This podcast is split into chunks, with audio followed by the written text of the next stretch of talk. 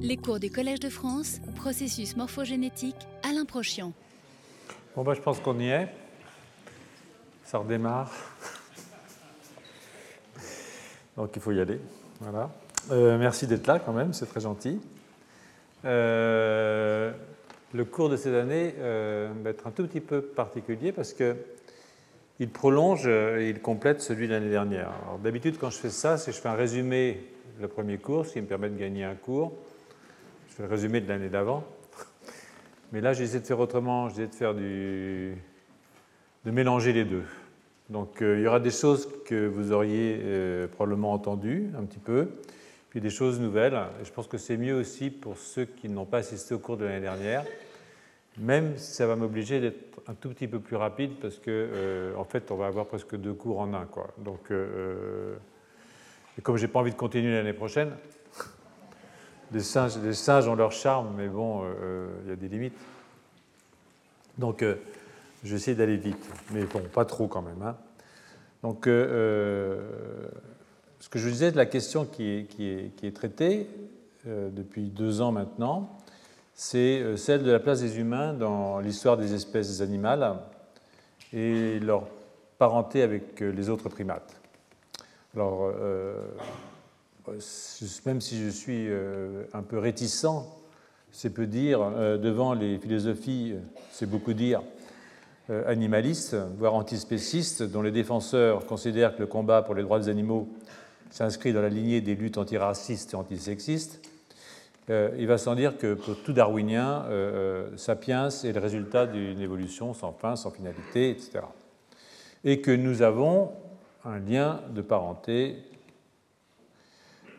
proche avec les singes, et tout particulièrement avec les deux espèces de Pan, Pan paniscus et Pan troglodytes, euh, c'est-à-dire respectivement les bonobos et les chimpanzés, puisque, comme vous le savez, les chimpanzés et les bonobos sont deux espèces différentes, euh, et même très différentes. Donc, euh, je le répéterai, je l'ai dit, puisque cette année, j'ai fait ce cours un tout petit peu hybride hein, entre 2016 et 2017.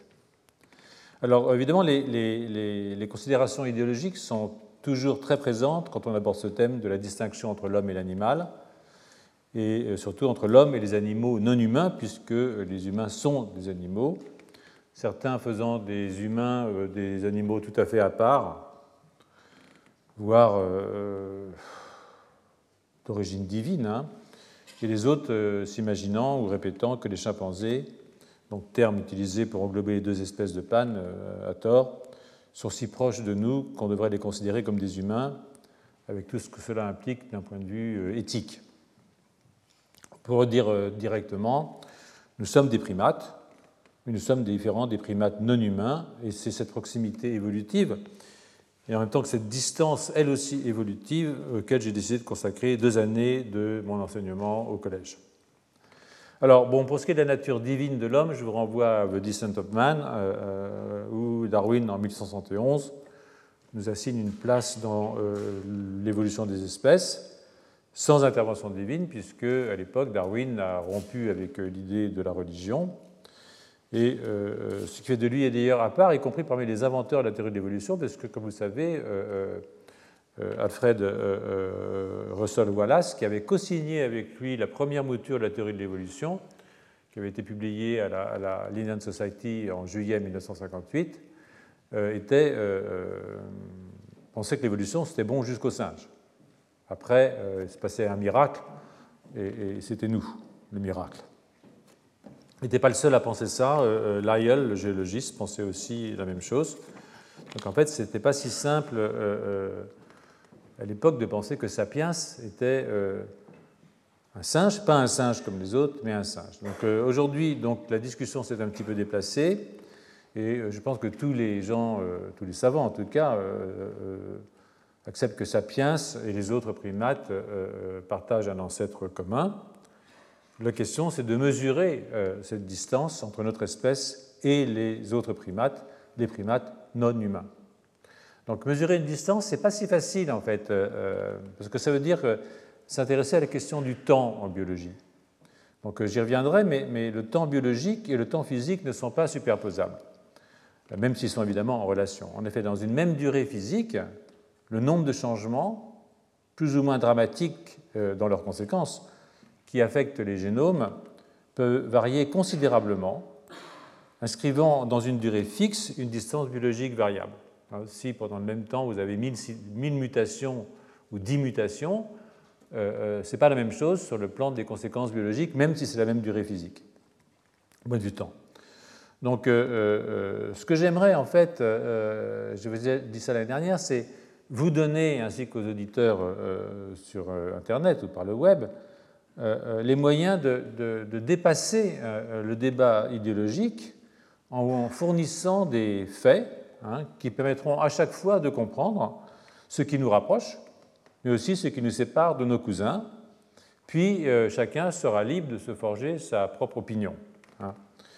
Euh, euh, vous allez constater assez vite que c'est une histoire très compliquée, que nos connaissances, comme toujours, restent très parcellaires et que, comme toujours aussi en science, il n'y a pas de vérité absolue. Par exemple, je ne connais pas de critères simples qui nous permettrait de calculer de façon exacte une distance entre deux espèces. Pour ne revenir qu'au fameux 1,23%, euh, le mythe des 1,23%, parce que c'est le titre du cours de cette année, de différence entre les génomes d'humains et de chimpanzés, même si ce chiffre était exact, ce qui n'est pas le cas. On ne pourrait en inférer que nous sommes chimpanzés à 98,77%, il suffit de vous regarder, euh, euh, euh, ou selon les mêmes critères, souris à 80%. Il suffit aussi de vous regarder. Donc, donc ça veut dire la distance entre ces chiffres et puis en fait, au fond, ce, la question c'est qu'est-ce que nous sommes? Donc si, je prends un exemple relativement simple, bon, disons que nous savons que nous avons un ancêtre commun avec les pannes, donc les chimpanzés et les bonobos, qui a vécu bon, c'est un petit peu vague, entre 6 et 8 millions d'années, euh, il, y a, entre 6 et 8 millions d'années, donc 12 et 16 millions d'années, parce que bon, il faut descendre sur les deux branches, hein, euh, comme toujours. Et, cela ne dit rien, je l'ai dit, du temps biologique qui se mesure en nombre de mutations accumulées le long des deux lignages, pas uniquement le nôtre. Euh, ça, c'est vrai, mais aussi qui se calcule par la nature des sites qui sont mutés. Hein et, euh, parce que euh, le changement ponctuel d'une base ne peut pas être de même ordre que la délétion ou la duplication de plusieurs milliers de bases. Hein, donc ce n'est pas la même chose. En plus, il faudra distinguer ce qu'on appelle les régions régulatrices, c'est-à-dire 98% du génome, des régions qui codent pour les protéines, c'est-à-dire 2% du génome, c'est très peu, et pour les régions codantes, quand vous avez une mutation, évidemment, une mutation qui remplace un acide aminé par un acide aminé synonyme, un hydrophobe par un hydrophobe, euh, un, basique par un basique, n'ont pas les mêmes effets biologiques que si vous remplacez un hydrophobe par un hydrophile ou un basique par un acide. Donc euh, euh, tout ça doit être pris en question et explique pourquoi le temps physique et le temps biologique ne recouvrent pas les mêmes réalités, même si, de nouveau, ils sont liés. Donc euh, euh, cette diapositive euh, ici vous donne de nouveau les, les aires et vous indique que les premiers primates sont apparus il y a environ 66 millions d'années hein, dans le cours du Miocène et que la lignée humaine s'est dégagée à la frontière du Miocène et du Pliocène, en gros, entre 7 et 5 millions d'années plus ou moins, puisque c'est là qu'a vécu l'ancêtre que nous partageons avec euh, les chimpanzés et les bonobos. Cet ancêtre vivait en Afrique, même s'il est aujourd'hui impossible d'être plus précis, puisque aucun fossile dont la morphologie et la datation pourraient correspondre à cet ancêtre n'a été trouvé à ce jour. Encore que euh, euh, je vais introduire deux informations relativement récentes qui n'étaient pas à notre disposition l'année dernière. La première concerne la découverte par une équipe dirigée par Jean-Jacques Hublin notre collègue euh, qui va donner son cours sur un thème proche et parallèlement au mien. Je pense qu'il commence la semaine prochaine. Je vous encourage vraiment à y aller. Euh, euh, j'essaierai d'y aller moi-même d'ailleurs. Donc par Jean-Jacques Hublin et Abdelwahid Ben Ser, qui ont découvert un sapiens de 300 000 ans, ce qui nous a fait vieillir d'encore 100 000 ans, puisque jusque-là on n'avait que 200 000 ans. Et c'est peut-être pas. c'est un sapiens que rien ne distingue des, sapiens présents, de nous. Voilà en gros, donc, bon, vous voyez, ça c'est le, sapiens de 300 000 ans, et ça ce sont deux sapiens contemporains qui ont découvert, je vous assure que d'ici quelques années, on ne pourra pas voir la différence. Donc il n'est pas entièrement exclu que euh, nous prenions encore quelques années, puisque la limite théorique, c'est 600 000 ans, c'est-à-dire le moment où on s'est séparé des euh, Néandertals. Bien, d'accord Bon, alors donc, euh, on n'a peut-être pas encore vu le bout de, du vieillissement. Les Méoriques, c'est 500-600 000 ans. Donc, sur le plan technique, c'est intéressant, la méthode de datation est évidemment déterminante. Euh, euh, celle utilisée par euh, Jean-Jacques donc, et ses collègues au Leipzig, au Max Planck Institute de Leipzig, repose sur la thermoluminescence. C'est la propriété qu'ont certains minéraux d'accumuler de l'énergie sous l'effet de la faible radioactivité des sédiments qui les environnent, et puis la restituent sous forme de lumière lorsqu'ils sont chauffés à de fortes températures. Donc c'est le cas de, fragments silex quand ils trouvés avec, euh, euh, avec ces, sapiens euh, et qui sont sous des foyers paléolithiques. Et donc, à cause de la chaleur, ces silex sont remis à zéro, et quand la chaleur s'arrête, ils recommencent à accumuler de la radioactivité, et donc on peut mesurer la thermoluminescence et donc mesurer la durée qui s'est passée entre le moment où ils ont été remis à zéro à cause du feu du foyer et aujourd'hui. Et ça, ça leur a permis de ils ont chauffé les silex au-dessus de 400 degrés et ils ont pu calculer l'âge de la chauffe précédente, hein, euh, quand nos ancêtres occupaient cette même zone. il y a d'autres techniques de datation euh, qui sont euh, intéressantes. la résonance de spin électronique qui permet de mesurer la durée d'enfouissement d'un morceau d'émail dentaire, donc qui est aussi fondée sur la quantité d'énergie accumulée par ce matériau sous l'effet de radiation dans l'environnement. C'est un autre principe, mais les deux techniques ont donné le même résultat de 300 000 ans. L'autre information euh, euh, récente, vous voyez, 300 000 ans, bon, ça nous met quand même. Euh, là, on est à 600 000. Hein, c'est la, bifurcation avec Néandertal. Nous, on est là, 300 000, ça nous met à peu près par là. L'autre information récente, c'est la découverte d'un fossile de singe de 13 millions d'années, qui a été rapporté dans un article récent aussi dans Nature. Euh, euh, voilà. Euh, et les auteurs nous rappellent que la radiation qui a lieu au cours du Miocène, qui a donné naissance à plus de 40 espèces de minoïdes, ne s'accompagne pas de restes crâniens fossilisés, au moins pour les deux tiers d'entre elles. Ce fait que l'évolution du crâne est quelque chose d'extrêmement mal compris, surtout pour ce qui concerne la, morphologie ancestrale qui a précédé l'apparition de la clade des primates anthropoïdes, les apes et des humains actuellement vivants. Donc euh, euh, il n'existait jusqu'à la découverte que je vous rapporte ici aucun crâne fossile raisonnablement complet sur la période d'il y a moins 17 à moins 7 millions d'années. Et rien du tout sur la période de moins 14 à moins 10. Donc ce nouveau crâne-là, euh, KNM-NP 59050, qui a été découvert au Kenya, lui, il a 13 millions d'années, donc il est super intéressant. Et il correspond à une nouvelle espèce hein, dans le genre des Niazampithecus. Niazampithecus allez-y. Enfin, où enfin, allez-y, voilà. Le voilà. Hein, c'est lui. Et, vous voyez que, c'est un cousin relativement récent, puisque nous, nous sommes là. Enfin, les, hominides hein, sont là. Euh, euh, voilà, ici, on a les, chimpanzés. Euh, donc là, il a pas marqué les humains, mais ils sont évidemment branchés quelque part par ici, voilà les chimpanzés, les humains iraient par là. Et euh, nous, on a donc ces cousins qui sont là, qui sont des singes, qui ont vécu, ça c'est la famille, hein, qui ont vécu euh, euh, à ce moment-là. Donc c'est probablement le spécimen crânien le plus complet qui a été retrouvé pour cette période du Miocène. Il est proche des ilobatidés, voici les ilobatidés, pour la forme du crâne et la forme des dents, mais il en diffère par la forme de l'oreille interne. Euh, en effet, euh, euh, la structure de l'oreille interne de ce nouveau primate n'est pas compatible avec les modes de déplacement des ilobatidés, qui sont ces singes qui se baladent à grande vitesse à travers les arbres, jusqu'à 80 km/h quand même, qui sont des singes donc arboricoles. Donc voilà, donc ça c'est intéressant par rapport évidemment à ce qui s'est passé au fond assez peu de millions d'années, 7 hein, millions d'années avant que nous nous séparions de nos cousins chimpanzés, bonobos, chimpanzés. Donc 8 à 10 millions d'années plus loin, de la buissonnante. Hein. Ce qui reste euh, ne dit rien de ce qu'on a perdu hein, quand on s'adresse à des fossiles. Donc c'est une histoire de singes anthropoïdes et des hominidés qui est très buissonnante. Il ne reste plus que très peu d'espèces en fait. Neuf espèces de gibbons, les orang-outans, les gorilles, deux espèces de pannes, euh, euh, une seule espèce homo, c'est nous, l'homo sapiens. Entre-temps, plusieurs espèces ont évidemment disparu.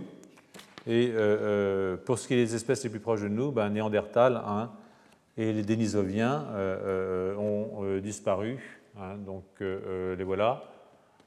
Erectus, 700 hein, 000 ans. Et puis ici, la séparation entre. Voilà, là on va, on va vers, nous. Et puis il y a 500 000 ans, eh bien les Néandertaliens et les Denisoviens, 300 000 ans, les, les se sont, séparés. Donc c'est une séparation qui est postérieure à la séparation de nous avec les Néandertaliens et aussi les Denisoviens, bien entendu. Donc c'est une découverte intéressante, celle des. Euh, euh, elle souligne l'importance des nouvelles techniques de datation, euh, ceci, aussi des, dont je viens de vous parler, hein, et aussi des techniques de séquençage d'ADN ancien dont je ne vous ai pas encore parlé. Euh, euh, dans cette grotte sibérienne, on a trouvé les restes de ses euh, collègues dénisoviens. il y a quelques outils en pierre, un grand nombre d'ossements, mais dans un tel état qu'il est absolument impossible de reconstituer quoi que ce soit, quelques squelettes que ce soit. Et c'est le séquençage de leur ADN, ou plutôt de l'ADN mitochondrial. C'est plus facile hein, de séquencer l'ADN mitochondrial parce qu'il y a 8000 copies au lieu de deux hein, euh, euh, de copies d'ADN nucléaire hein, par cellule, donc ça c'est plus rapide. Et puis, euh, quand ils ont fait ces séquençages, en évitant les contaminations par les doigts de l'expérimentateur, on s'est rendu compte que ça ne collait ni avec nous ni avec Néandertal. Donc, ils ont éliminé Erectus aussi, aussi sur la base de séquençage. Erectus, dont je vous rappelle qu'il a migré d'Afrique il y a environ 2 millions d'années pour s'installer en Eurasie et puis qu'il s'est éteint il y a 100 000 ans, Erectus, euh, voilà, en Indonésie. Donc euh, il s'agissait d'un nouvel hominidé euh, qui s'est séparé de notre lignage donc il y a environ 300-400 000 ans. Donc cette découverte, il y a une découverte récente aussi par les mêmes chercheurs de Leipzig, le, MPI de Leipzig, c'est là où il y a Svante Pabo et, c'est là où travaille Jean-Jacques aussi, Humelin. C'est un des endroits les plus magnifiques hein, pour l'étude de l'évolution des hominidés. Ils ont trouvé, euh, euh, ils ont permis d'affiner un petit peu la séparation entre néandertaliens et denisoviens, qui s'est produite, comme je vous le dis ici, il y a environ 500 000 ans. Euh, voilà, donc j'arrête là. Je reviendrai probablement sur ces espèces disparues, mais qui existent encore grâce aux techniques de séquençage d'ADN et aussi à celles plus classiques de l'examen des os et des dents. À l'identification aussi, c'est important de, la faune et de la flore avec lesquelles ces fossiles ont pu cohabiter. Donc euh, notre travail ici consistera à comparer le cerveau des espèces plutôt, encore vivantes bien entendu, principalement les chimpanzés et bonobos, qui sont euh, génétiquement les plus proches de nous. Je reviendrai souvent aussi vers des espèces moins protégées, comme le macaque, euh, un cousinage plus, éloigné, mais avec 23 espèces vivantes. Donc voilà. Donc j'aimerais m'appuyer euh, assez rapidement là sur une revue euh, récente hein, qui vient de sortir en fait euh, en 2017, cet été, pour vous fournir quelques données chiffrées hein, sur l'évolution des primates. Alors si on raisonne de façon quelque peu grossière, voire par l'absurde, on acceptera dans un premier temps que nous partageons avec les autres grands singes des génomes quasiment identiques. Ce n'est de toute façon pas exact, bien entendu, mais, si, on entre dans les détails, on voit des, grosses différences de structure et d'organisation des génomes. Et euh, euh, si on quitte les approches purement quantitatives euh, et qu'on introduit des considérations qualitatives, évidemment, ce n'est pas le cas. Mais pour l'instant, disons que ce qui est indiscutable, malgré tout, c'est que les différences comportementales qui sont les nôtres entre nous et les singes sont sans rapport avec ces données quantitatives, en particulier les fameux 1,23%. Qu'il s'agisse de langage, hein, de syntaxe et de grammaire, de pensée symbolique, de réflexion sur soi-même, de planification à long terme, de mémoire autobiographique, de théorie de l'esprit, d'activités artistiques et littéraires, de croyances plus ou moins superstitieuses. Les singes ne croient pas en Dieu, il paraît. Ça ne prouve pas qu'ils sont plus bêtes que nous. Euh, ça, c'est peut-être un des points où on peut se poser des questions. Euh, les humains ont des performances euh, sans commune mesure avec celles des chimpanzés. Pourtant, les singes qui nous sont le plus proches génétiquement. Par ailleurs, euh, euh, euh, et n'en déplaise à Darwin, qui prétendait que la nature ne fait pas de saut, il s'agit non pas d'un glissement progressif, hein, mais effectivement d'un saut, si l'on considère les formes réelles, mais combien frustre de culture, de langage, de théorie d'esprit de nos cousins. Notre cerveau, c'est 1400 grammes, notre moelle épinière, c'est 30 grammes, et les éléphants et les baleines nous battent. 7,8 et 4,6 kg de cerveau. Mais ces animaux sont beaucoup plus gros. Donc euh, c'est l'argument euh, avancé souvent de l'encéphalisation. C'est un argument qui a ses limites, hein, parce que les souris sont dans notre catégorie si on rapporte le poids de leur cerveau au poids de leur corps. Elles sont le même rapport. Donc euh, le même index d'encéphalisation. D'où l'importance, au-delà de la taille de l'organe, de l'organisation, comportement et connectivité dont nous avons parlé l'année dernière et dont nous reparlerons.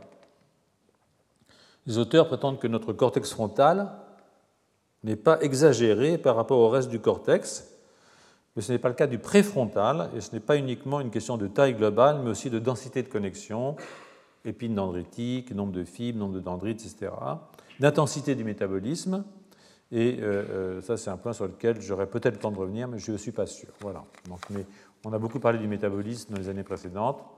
Je renvoie euh, sur Internet au cours que j'ai pu vous donner.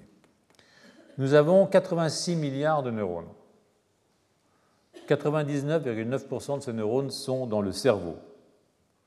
Et si le cortex représente 82% du poids de ce cerveau, il ne contient que 20% des neurones. C'est ce qui souligne l'importance du neuropile, hein, des, terminaisons euh, et des autres types cellulaires, hein, cellules vasculaires, cellules gliales.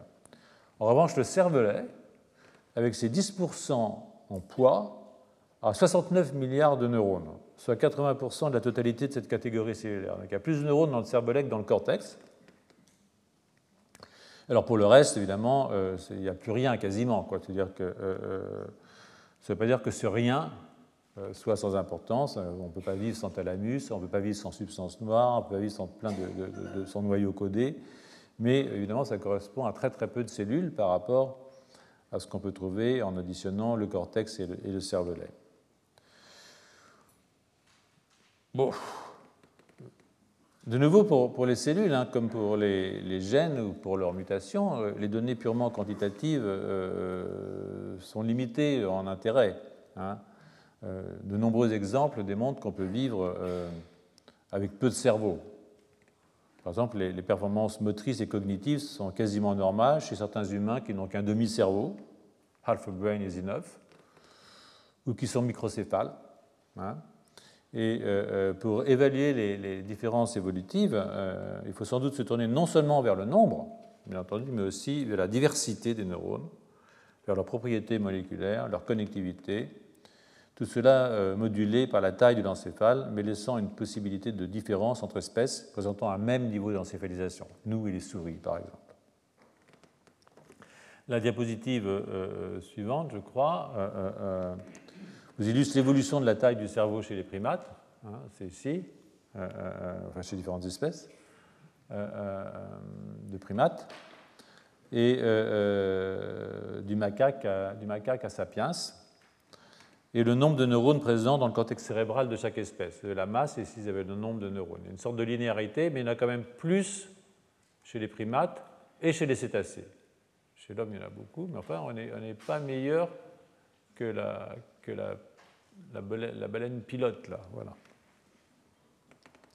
Donc on voit euh, euh, donc cette exception hein, que constituent les primates et les cétacés quand on rapporte le nombre de neurones, non pas au poids du corps, indice d'encéphalisation, mais à celui du cerveau, mesure qu'il faudra donc ajouter à l'encéphalisation. Donc, euh, je ne vais pas vous donner les, les là c'est des, des, musaraignes, les hérissons, euh, les glires, c'est les lapins, le lièvre, scandantia, c'est le, le toupaille, l'afrotériane, ce sont les fourmiliers ou les tatous, etc.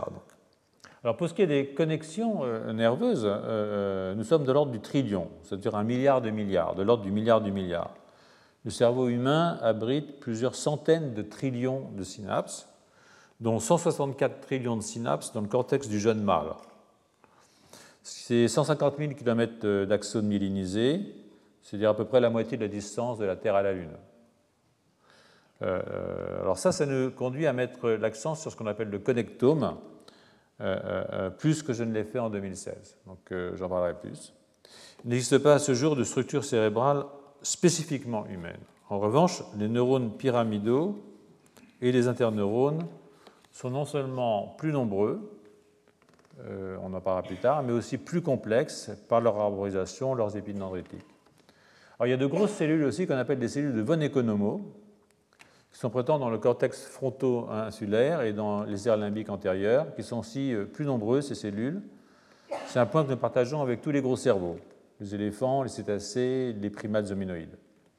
Ces cellules qui sont euh, un peu plus abondantes dans le cortex droit se développent essentiellement après la naissance, sont plus grosses que les cellules pyramidales et ont de longues projections axonales. ces cellules de, von Economo, du nom de l'anatomiste qui les a découvertes en 1925, sont associées à des désordres psychiatriques dans lesquels les fonctions d'empathie, de conscience euh, euh, sociale et de self-control sont sévèrement affectées avec, pour les démences frontotemporales, temporales, une perte de 75% des cellules euh, de von Economo dans le cortex antérieur singulière et fronto-insulaire. Des observations similaires ont été faites dans des cas d'autisme et de schizophrénie précoce. Ces cellules sont présentes dans les animaux à gros cerveau, plus de 300 grammes. Il a été proposé qu'elles sont nécessaires à une communication rapide à cause des gros axones et donc à des adaptations rapides au changement de situation. Alors pour revenir à des cellules plus classiques, euh, euh, on ne peut, évidemment pas laisser tomber les glies, hein, euh, les oligodendrocytes qui fabriquent la myéline, hein, nécessaires à une conduction rapide, mais aussi les astrocytes en liaison avec les synapses. On sait de plus en plus que les astrocytes jouent un rôle direct dans la transmission synaptique. Et puis, avec le métabolisme, j'avais énormément insisté sur ce point en 2016, et même avant, je crois. On note des changements de projection à longue distance. Euh, on a évoqué quelques-unes en 2016, quand je vous ai raconté les histoires de, de, Montini et du film de Sergio Leone, sur lequel je vous ferai un petit rappel pour ceux qui aiment le cinéma. Quand un, macaque et un humain sont mis en face du même film et qu'on compare dans leur cerveau ce qui se passe, euh, euh, il semble que les macaques sont plus intéressés que les humains par les films de cow-boy, vous allez voir. Certains humains euh, euh, ont un côté macaque. Moi en particulier, j'aime bien les westerns, donc voilà. Donc euh, j'ai du mal à aller les voir. je vous rappellerai plus tard aussi, mais je veux le dire tout de suite, que les aires de Broca et celles de Wernicke, dans le cortex frontopariétal, ont des projections chez l'homme qui sont absentes chez le chimpanzé et le macaque. Alors, ça, c'est les cellules de von, von autonomo, euh, euh, vous voyez, elles sont très grandes, c'est des drôles de bêtes, hein, euh, très bizarres avec fusiformes et qui sont très très développées chez l'homme, le bonobo, le chimpanzé, enfin chez les, chez, les, chez animaux qui ont, un gros cerveau. Ce que je vais vous montrer ici, c'est que vous avez, vous voyez ici chez le macaque, ça c'est les voyez, vous avez chez les humains des projections vers les aires temporales qui sont beaucoup plus fortes que chez un chimpanzé ou un macaque. Donc il y a quand même des, des grosses différences. Euh, euh, ça, ça peut être des différences extrêmement importantes. Euh, c'est récent, hein, ces préférences qui vont vers le cortex frontopariétal gauche. Hein, voilà, supérieur temporal cortex, STC ici, qui n'est pas énervé en fait, ou très peu énervé chez le chimpanzé ou le macaque, avec ces projections, comme je vous le disais, entre les aires de Broca et celles de Wernicke. qui sont par ici, Broca, Wernicke. Donc le même article de Souza et de ses collègues revient sur l'augmentation des connexions locales, en particulier au niveau des neurones pyramidaux des couches 2 et 3 du cortex, associé à une très forte augmentation du nombre de neurones par rapport aux primates non humains. Ça, c'est la girification. Hein. Quand on a des circonvolutions, c'est parce qu'on a beaucoup plus de neurones que euh, nos collègues, euh, même s'il y a évidemment des circonvolutions aussi euh, chez, les, singes. Alors qu'une particulier de Sapiens, c'est vraiment l'augmentation du neuropile, qui est plus importante dans le cortex préfrontal que dans les autres cortex. Hein. Pour comparaison avec les chimpanzés, euh, on peut rester prudent hein, du, fait de l'importante difficulté technique. Euh, euh, les conservations des tissus, la taille des échantillons, l'hétérogénéité des méthodes. Enfin, quand même, de ce point de vue, on est différent des chimpanzés. Et un point essentiel qui est souvent abordé est que la taille du cerveau, évidemment, pèse sur le métabolisme. Et point très important, j'y reviendrai, sur la durée du développement, y compris du développement extra-utérin. Et ça, c'est fondamental pour comprendre ce qu'il y a de spécifique chez nous. Alors, euh, euh, au risque de nous répéter, je vous rappellerai que sur les 20 ans nécessaires à la maturation du cerveau humain, longue enfance, longue adolescence, période critique très prolongée, vous verrez ce que c'est la période critique, et pour la neurogénèse, eh bien, écoutez, euh, vous rappelez, euh, on doit prendre en considération que euh, nous avons une séparation de la zone subventriculaire, là où les neurones se prolifèrent, en deux, deux sous-zones, une zone interne et une zone externe, la ISVZ et la OSVZ. Et que ça, ça a permis une grande multiplication des neurones, en particulier avec les progéniteurs qui sont présents dans la OSVZ. Donc euh, ça, ce sont des données anatomiques, euh, euh, elles sont incontournables, comme le comportement est incontournable, mais la génétique donne une vision plus fiable hein, des distinctions entre primates humains et non humains. Autre avantage, la génétique, ben, elle permet d'introduire dans les analyses des espèces fossilisées, hein, mais éteintes grâce à l'étude de l'ADN, on l'a dit ancien, l'ADN ancien, on l'a dit, alors que les tissus mous ne bah, sont pas conservés et les comportements ne sont accessibles qu'à travers euh, le prisme limité hein, des artefacts culturels. Donc, euh, euh, l'accès à l'ADN ancien est évidemment un grand progrès pour comprendre l'évolution des espèces, en particulier des espèces. Comment se passent les espèces qui ont disparu, dont on ne peut récupérer que, des fossiles. C'est pour ça que cette année, je vais approfondir les approches génétiques en donnant déjà quelques chiffres. Hein. Je vais revenir sur les 35 millions de substitutions de nucléotides, il y a 1,23% entre nous et les chimpanzés, les 5 millions quand même d'insertions et de délétions, ce qu'on appelle les indels, plus les inversions, plus les duplications. Le tout affecte environ 5% du génome. Ce qui fait monter les différences entre nous et les chimpanzés sur un plan purement euh, comptable à environ 6% du génome. Voilà. Donc ça, euh, c'est un, plan, purement comptable, donc c'est évidemment limité sur le plan de la signification, puisque, euh, comme je vous l'ai dit déjà, les effets dépassent de loin qualitativement les seuls événements moléculaires. Alors certaines mutations, je l'ai dit, touchent des séquences codant pour des protéines.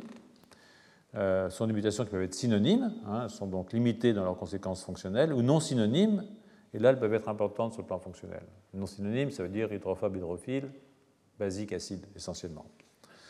Donc, euh, euh, cela conduit pour ces séquences, que pour des protéines, qu'on appelle les exons, à rechercher des gènes à évolution rapide dans notre embranchement, comme dans celui des chimpanzés ou des humains archaïques, néandertals. Puisque l'évolution se fait sur toutes les branches. L'évolution ne se fait pas uniquement chez nous. Les singes aussi ont évolué. Les néandertaliens aussi ont évolué. Donc, donc il faut comprendre comment tout ça s'est accumulé le long de ces branches à partir de l'ancêtre commun parce que les humains ne descendent pas des chimpanzés, pas plus que les chimpanzés ne descendent des humains, euh, euh, ce qui pourrait être le point de vue d'un chimpanzé, euh, si les chimpanzés, évidemment, avaient un point de vue, mais s'ils l'ont, ils ne l'ont pas communiqué. Donc FOXP2, par exemple, je ne sais pas si vous vous rappelez, par exemple, ça c'est une séquence codante. Donc chez les humains, on a deux mutations dans cet exon, je crois que c'est l'exon 7, de FOXP2, et c'est un bon exemple d'une évolution très rapide euh, euh, sur laquelle je reviendrai. une séquence codante du côté humain. Alors la, même diapositive hein, vous rappelle, euh, avec leurs conséquences, quelques modifications génétiques euh, assez conséquentes, des duplications. Hein. Voici des duplications, des troncations. Là, vous voyez ici par exemple qu'on a une duplication. Hein, on peut aussi avoir des troncations, c'est-à-dire perdre un bout. je vous expliquerai comment ça se passe. Euh, ça, j'y reviendrai plus tard dans le cours, en particulier quand je parlerai des, transpositions, qui, j'insisterai beaucoup sur les rétrotransposons euh, à un moment donné. Et puis, euh, ce sont des, changements très vastes. Plus de 30 familles de gènes sont concernées chez Sapiens, dont des gènes développementaux. Hein. Donc, je reviendrai sur ce SGARD-P2 dont j'avais parlé un petit peu l'année dernière dont vous vous rappelez euh, euh, qu'elle a une protéine qui a un rôle dans la migration des neurones dans le cortex, dans la complexité des épines dendritiques. Et puis je pourrais parler d'autres gènes, euh, voilà, 2, du 220, qui jouent un rôle dans la neurogénèse. Ces gènes sont spécifiquement humains ou ont subi des modifications spécifiques dans notre lignage et sont souvent impliqués quand il s'agit du cerveau dans des maladies psychiatriques qui nous sont aussi spécifiques, comme l'autisme ou la schizophrénie on constate l'apparition de 60 nouveaux gènes chez Sapiens, dont la fonction et les sites d'expression restent à être parfaitement comprises. Ce n'est pas encore très bien très clair, euh, euh, ce qui pose des problèmes sur lesquels je reviendrai dans un instant. Puisque je viens euh, de l'évoquer via cette diapositive, les patrons d'expression, hein, les patrons d'expression, je viens de les évoquer, il faut rappeler que nombre de mutations touchent des régions régulatrices. Et ça, ça a des conséquences sur les sites, euh, les niveaux et les durées d'expression des gènes. Donc, euh, en fait, même si vous avez un gène qui n'est pas muté, si là où il est exprimé, le temps pendant lequel il est exprimé et, le niveau qu'il est exprimé changent, ça peut avoir des conséquences absolument dramatiques. Donc, on a pu constater que parmi les, régions régulatrices très conservées au cours de l'évolution des mammifères, 2000 ont subi des substitutions nombreuses chez Sapiens ce qu'on appelait les Human Accelerated Regions, HAR, hein, qui sont des régions courtes, autour d'une centaine de nucléotides, qui sont très conservées au cours de l'évolution, et donc très importantes. En tout cas, on peut en affirmer que ont été très conservées, c'est qu'elles sont très importantes, bien entendu.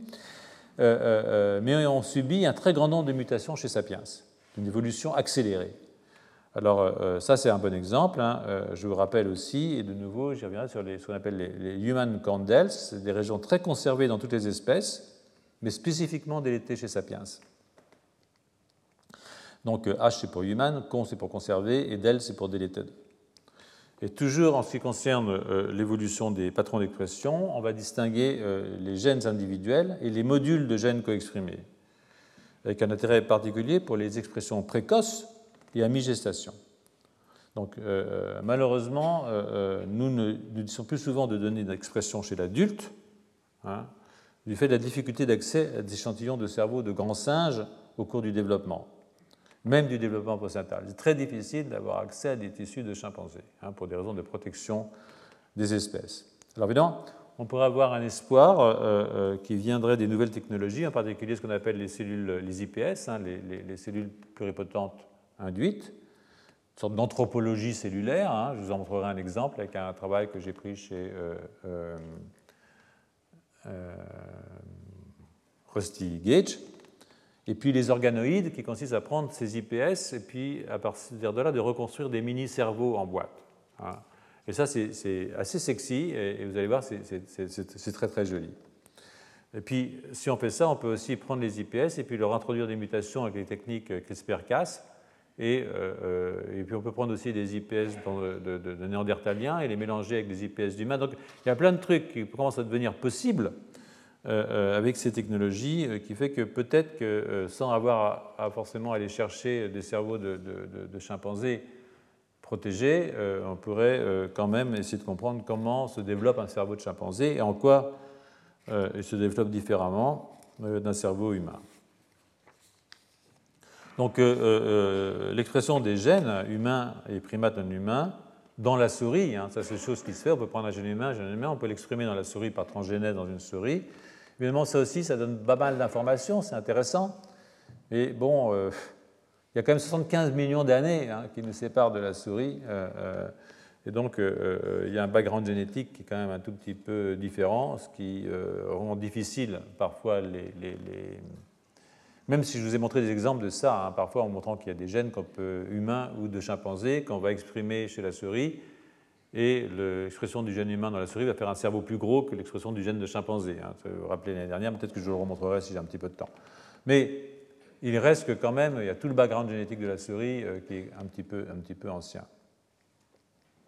Enfin, euh, euh, j'insisterai aussi sur ce point pendant le cours.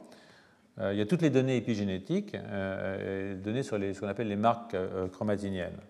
Alors de nouveau, les aspects techniques sont importants, hein, dont ici, dont, la précipitation des fragments de chromatine associés à des protéines, comme les facteurs de transcription, les histones, les techniques de séquençage qui permettent d'identifier les cytosines qui sont méthylées de celles qui ne sont pas, ce qu'on appelle le, séquençage pyrosulfate. Euh, et euh, je ferai un développement à un moment donné sur ces techniques et sur d'autres, comme les organoïdes justement. Euh, je ferai un développement plus loin dans le cours. Je voudrais quand même vous rappeler tout de suite qu'il existe un milliard de cytosine chez Sapiens, dont 28 millions de dimères CPG souvent méthylés. Donc, euh, euh, je n'ai pas les données pour le cerveau, mais dans le cœur, le foie et dans le rein, 12 à 18% des différences d'expression entre l'homme et le chimpanzé sont associées à des méthylations différentielles. Donc, vous pouvez voir déjà que même sans modifier la séquence, si vous modifiez les méthylations de vos CPG, qui est une marque épigénétique, peut avoir des conséquences extraordinairement importantes sur la différence d'expression du gène ou de certains gènes au voisinage d'entre euh, euh, Sapiens euh, et, son cousin.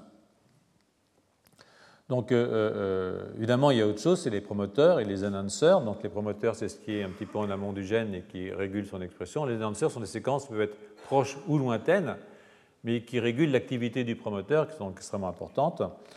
Euh, euh, euh, donc ces séquences de promotrices et enhancers sont extrêmement importantes. Chez l'adulte, on a à peu près 1400 enhancers et 90 promoteurs qui sont enrichis chez Sapiens en comparaison avec le macaque, 139 et 7 si on compare avec les chimpanzés.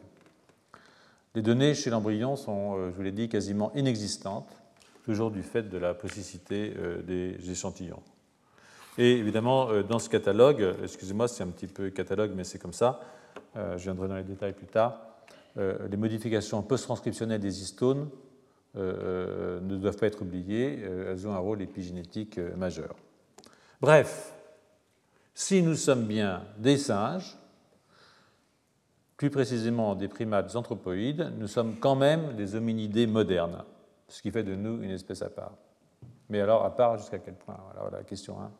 C'est une question ancienne, elle a laissé ses places, euh, sa trace dans la littérature, mais elle a changé de nature depuis les travaux de séquençage des génomes, sur la base desquels certains ont pu avancer justement que les génomes humains et des chimpanzés diffèrent seulement de 1,23%. Alors même si on s'accorde, pour les raisons qui viennent d'être soulignées et qui feront l'objet de développement ultérieur, sur le manque de signification de ce pourcentage, on ne peut pas éviter de poser la question de la proximité évolutive entre Pan et nous.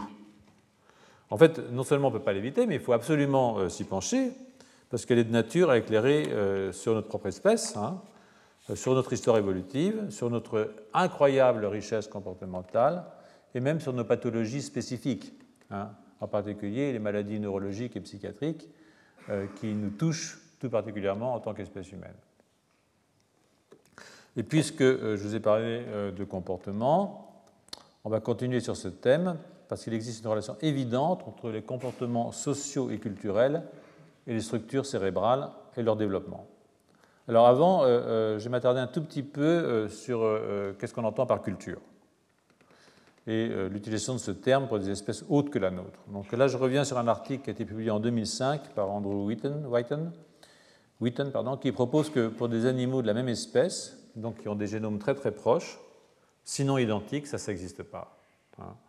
Euh, euh, euh, des différences de comportement qui sont stabilisées au sein de populations géographiquement distinctes peuvent être considérées comme relevant de cultures locales.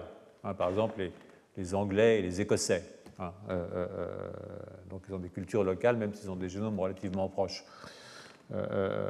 donc, ils ont fait ça chez les chimpanzés. Ils ont rassemblé une liste de traditions parmi les chimpanzés sauvages dans différentes régions du monde. C'est une diapositive que je vous ai montrée l'année dernière Donc chaque couleur, c'est une tradition, et vous voyez que, en fait, il y a 39 traditions différentes qui peuvent être classées en quatre catégories, qui sont les quatre couleurs des diapositives. Pour les orang-outans, on compte 19 traditions, et très peu pour les autres espèces, les oiseaux, les poissons. Et il y en a. Hein.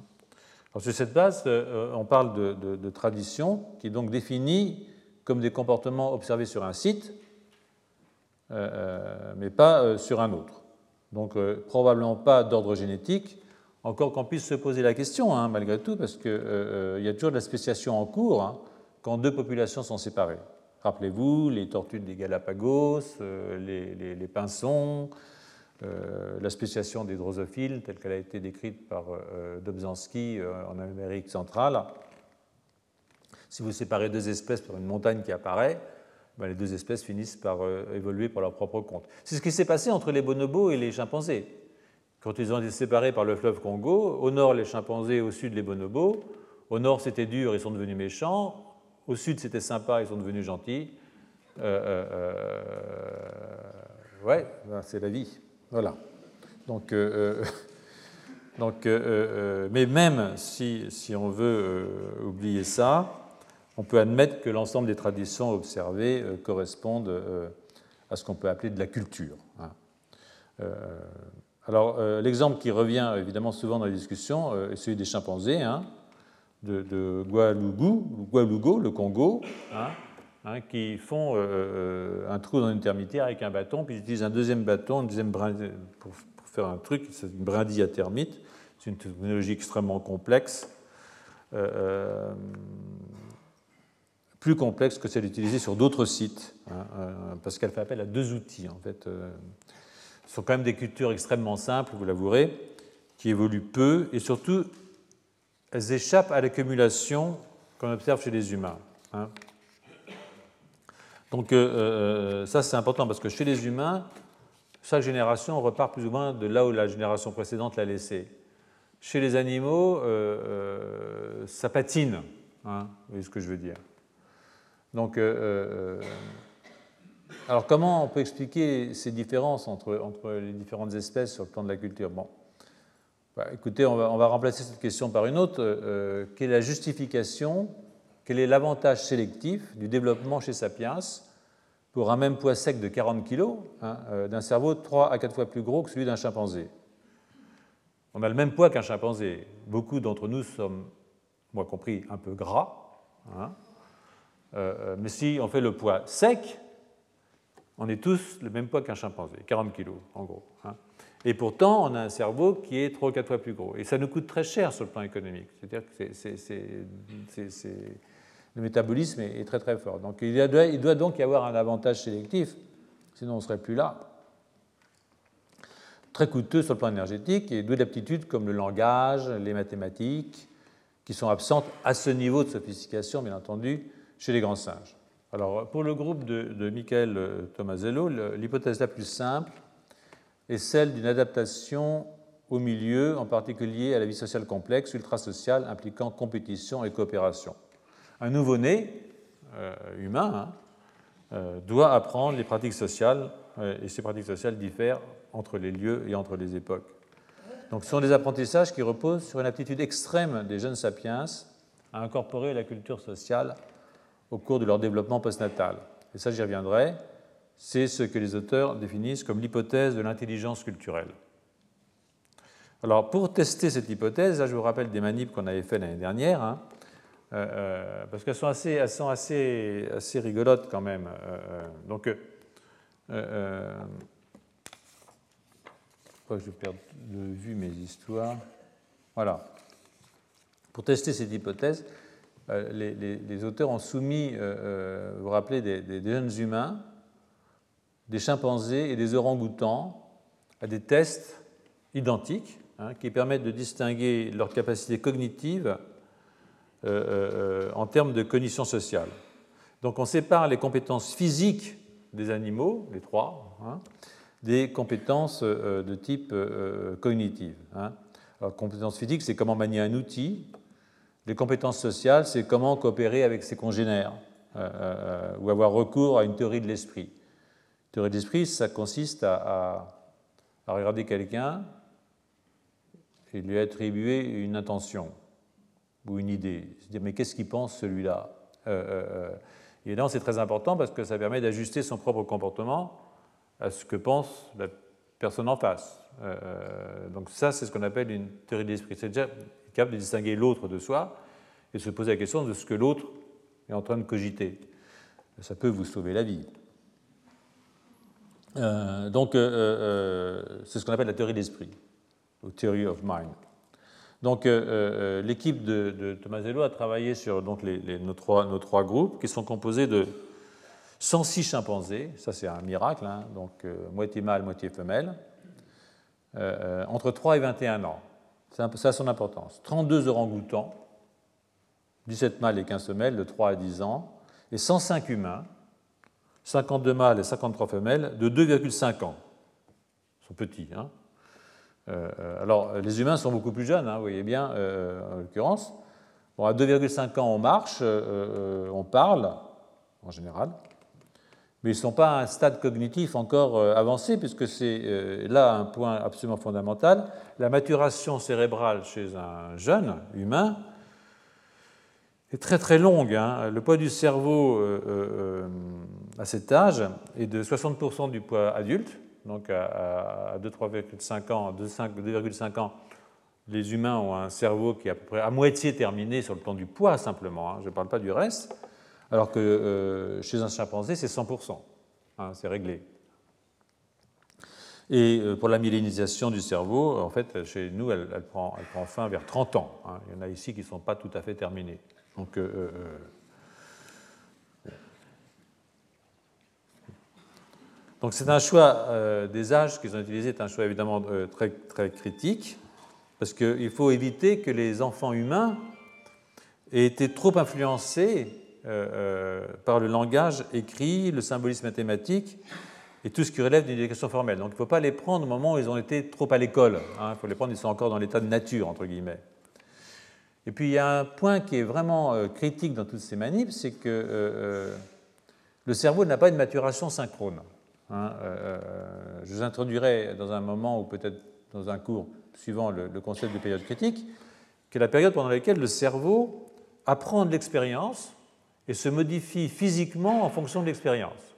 Hein, c'est-à-dire que le cerveau, ce n'est pas une machine, ça se modifie en fonction du monde extérieur. Et donc, euh, euh, si on regarde les différentes périodes de plasticité, voilà ici, vous voyez, par exemple, euh, en gros là c'est un petit peu bêta, c'est-à-dire que apprendre à voir, par exemple de façon binoculaire, ça se fait assez tôt, l'audition ça se fait encore plus tôt, les fonctions motrices ou linguistiques sont un peu plus tardives, et puis les, fonctions... donc vous voyez, il y a des vagues de maturation, et pendant ces vagues de maturation, le cerveau est plastique. Le, cerveau n'est pas uniforme. Il y a des régions qui sont responsables de l'audition, d'autres qui sont responsables de la vision, d'autres qui sont responsables euh, de la cognition, etc. Et là, vous voyez, c'est plus réaliste, c'est ce qui se passe chez les humains. Euh, vous voyez que, par exemple, pour les, talents sociaux, hein, euh, eh bien, la plasticité reste très tardive. Voyez, à 7 ans, à 7 ans, vous êtes encore plastique. Hein. Euh, pour euh, euh, la vision, bon, c'est terminé à 5 ans. C'est pour ça que si vous avez une cataracte, qu'on ne vous opère pas l'œil à 5 ans, vous devenez amblyope. Parce qu'après, vous n'êtes plus plastique, vous ne pouvez plus réparer. Donc, vous voyez que la conceptualisation, c'est un truc qui prend du temps. Donc là encore, on peut apprendre. Le langage, on peut apprendre aussi relativement tardivement. Une langue étrangère, ça peut s'apprendre assez tard. Donc, vous voyez que euh, euh, euh, ces périodes sont évidemment essentielles et que quand vous prenez un enfant de 2,5 ans, comme ça a été fait dans ce test, ben, vous avez des mômes qui sont encore très très plastiques pour pratiquement toutes les, toutes les, modalités sensorielles, motrices, cognitives. alors que les singes sont quasiment terminés. 2,5 ans, on a un vieux singe déjà. Donc voilà. Euh, euh, euh, donc, c'est, Et après, on est bien réfractaire à l'apprentissage. Ce n'est pas entièrement terminé, mais c'est moins facile. vous avez essayé d'apprendre du violon à 50 ans, je veux dire, c'est possible, c'est possible, mais ce sera jamais. Les, voisins vont se plaindre. Donc, voilà. Donc, le cortex préfrontal, hein, qui est responsable de pas mal de ces fonctions, vous savez que sa maturation est complétée à 20 ans, hein, donc très tardivement chez nous. Bon. C'est très différent chez les primates d'un humain. Hein. Et pour les humains archaïques, Néandertal et Dinosauriens, on ne le saura jamais. Encore que vous allez voir, on peut avoir une petite idée sur la question. Et ça, c'est super intéressant euh, pour placer Néandertal par rapport à nous. Parce que je sais qu'il y a des grands défenseurs de Néandertal, j'en connais. Euh, euh, à, mon avis, à mon avis, ils se trompent. Mais bon, ça, c'est. On, va en reparler. Donc, pour revenir à la manip de psychologie expérimentale, donc, Sapiens, à un âge aussi précoce que, que 2,5 ans, présente certaines aptitudes euh, concernant les connaissances physiques, euh, l'espace, quantité, causalité, etc., qui sont très proches de celles de nos cousins. Alors voilà comment, vous voyez ici, il y a les, domaines physiques, hein. ici les domaines sociaux, social learning, communication, theory of mind, et puis euh, là, vous avez d'autres choses, genre space, quantities, causality. et alors, ce qui est tout à fait amusant, hein, c'est que, c'est que voilà par exemple les domaines physiques en gros. Un humain de 2,5 ans, vous voyez ici, un chimpanzé qui est déjà euh, mature, pas totalement, mais bon, entre 3 et 10 ans, je crois, puis l'orang-outan, sont relativement proches. Pour les... Et en fait, même un humain peut être moins bon, c'est-à-dire que quand il s'agit d'aller chercher un outil derrière un machin comme ça, euh, un chimpanzé adulte peut être bien meilleur qu'un môme euh, de 2,5 ans. Mais pour déjà, quand on regarde les domaines sociaux, hein, euh, euh, donc euh, ces fonctions qui sont des fonctions de type sociétal, à 2,5 ans, le sapiens c'est déjà traitement supérieur à un chimpanzé adulte, hein, qui montre qu'il est quand même, il a, pris un gros avantage. Et ça, on peut le voir ici, social learning est une des, trucs qui fait la plus grosse différence entre les primates et nous, et même nous très jeunes. Hein. Vous voyez aussi pour Theory of Mind, on est supérieur euh, aux autres primates, c'est un peu moins fort. Les, chimpanzés ont une théorie de l'esprit. Hein. Euh, pour ce qui est euh, des trucs physiques, il n'y a pas une grosse différence à cet âge-là en tout cas. Donc ça, ça veut dire quoi? Ça veut dire que il y a une contradiction avec l'hypothèse qui serait l'hypothèse d'une intelligence générale. Hein, une intelligence générale qui, ignorerait les intelligences spéciales. Une intelligence générale, c'est une intelligence qui se fonderait uniquement sur la taille du cerveau. Hein. Donc, euh, euh, il y a des intelligences spéciales qui sont liées aux aires corticales spécifiques qui sont responsables de différents traitements euh, intellectuels hein, du cerveau. Et chaque aire corticale a sa dynamique propre. Ce qu'on voit là, c'est que chaque aire corticale, en fait, a une dynamique propre. Sinon, on n'aurait pas des périodes critiques différentes en fonction des différentes fonctions qui sont assumées par les différentes aires corticales. Euh, voilà. Donc, euh, euh, c'est l'hypothèse de l'intelligence générale voudrait que les humains, même très jeunes, simplement parce qu'ils ont un cerveau génétiquement plus gros, hein, même si 60% du cerveau total, ça fait quand même 600 à 700 grammes. C'est déjà deux fois plus gros qu'un chimpanzé. Hein. Euh, euh, soit plus intelligent que les singes, qu'il s'agisse de cognition physique, ce qui n'est pas vrai, vous l'avez vu, ou de cognition sociale, ce qui est vrai, vous l'avez vu aussi. Donc euh, l'expérience, elle a proposé des, tests qui distinguent les deux types d'intelligence, et c'est ça effectivement que je viens de vous montrer que je trouve assez, assez, assez, assez amusant. Donc euh, on suivra euh, les auteurs de cette euh, expérience qui soulèvent dans la discussion des points intéressants. Hein. Le premier est que les humains encore très immatures, tout particulièrement pour ce qui concerne le cortex frontal, et qui n'ont jamais été scolarisés, sont à égalité avec les singes adultes pour la cognition physique, mais les surpassent pour la cognition sociale, ou la compréhension, si vous voulez, des forces causales cachées d'une certaine façon, qui inclut l'état mental d'autres individus. Hein, c'est ce que j'appelle la theory of mind. Cette dichotomie est contraire à l'hypothèse de la cognition générale fondée sur un cerveau plus gros. Voilà. Elle souligne qu'avant même que le cerveau ait atteint sa pleine maturité et ait fait son plein d'expériences sociales, la différence est déjà dramatique entre nous et les chimpanzés. et entre nous et les, encore plus, bon, évidemment, pour les, pour orang-outans, hein, ça va de soi. Donc euh, ça, c'est amusant. Ça annonce une discussion sur la taille du cerveau, ça c'est sûr, mais aussi sur les variations relatives de taille entre les différents compartiments du cerveau, les différentes aires, l'apparition d'aires nouvelles, il y a des aires nouvelles qui apparaissent chez Sapiens, euh, euh, et la question évidemment de la connectivité cérébrale, qui est presque plus importante que la question de la taille du cerveau. C'est la question des connexions entre les aires corticales, hein. et puis sous-corticales évidemment. Donc en fait, euh, le cerveau, est, je vous le rappelle, n'est pas terminé. Vous voyez, par exemple, à la naissance, un sapiens a un cerveau qui est 10% du poids du cerveau chez l'adulte. Et chez un chimpanzé, qui est ici, vitesse, vous êtes déjà à 50%. Hein. Donc vous voyez que l'essentiel du cerveau humain se développe à l'extérieur de l'utérus, ce, qui a des conséquences évidemment, évidemment importantes. Il faut qu'on atteigne l'âge de 10 ans hein, pour euh, euh, euh, mettre un signe d'égalité entre le chimpanzé et un humain, pour le seul critère d'avoir atteint ou non la taille du cerveau adulte. Donc, euh, euh, et tout ça, comme j'ai dit, pour un poids sec corporel de 40 kg, qui est le même entre les deux espèces. Ça, c'est un erectus, il est là. vous voyez que Erectus, qui vivait il y a euh, entre 1,5 million d'années et 700 000 ans, c'est en fait c'est un, un, singe quoi. C'est un Homo erectus, mais ça ressemble énormément en fait à un chimpanzé de type troglodytes. Voilà c'est pas très différent, comme vous voyez, il est là. Quoi, bon. On reviendra sur les hominidés archaïques à un moment ou à un autre. Donc, euh, euh, donc on pourrait dire, si vous voulez, et ça c'est assez rigolo, que le, développement cognitif d'un humain de 2,5 ans serait assez proche de l'ancêtre commun aux humains et aux chimpanzés, en gros, hein, pour ce qui est de la cognition physique, hein, mais très supérieur pour ce qui est de la cognition sociale.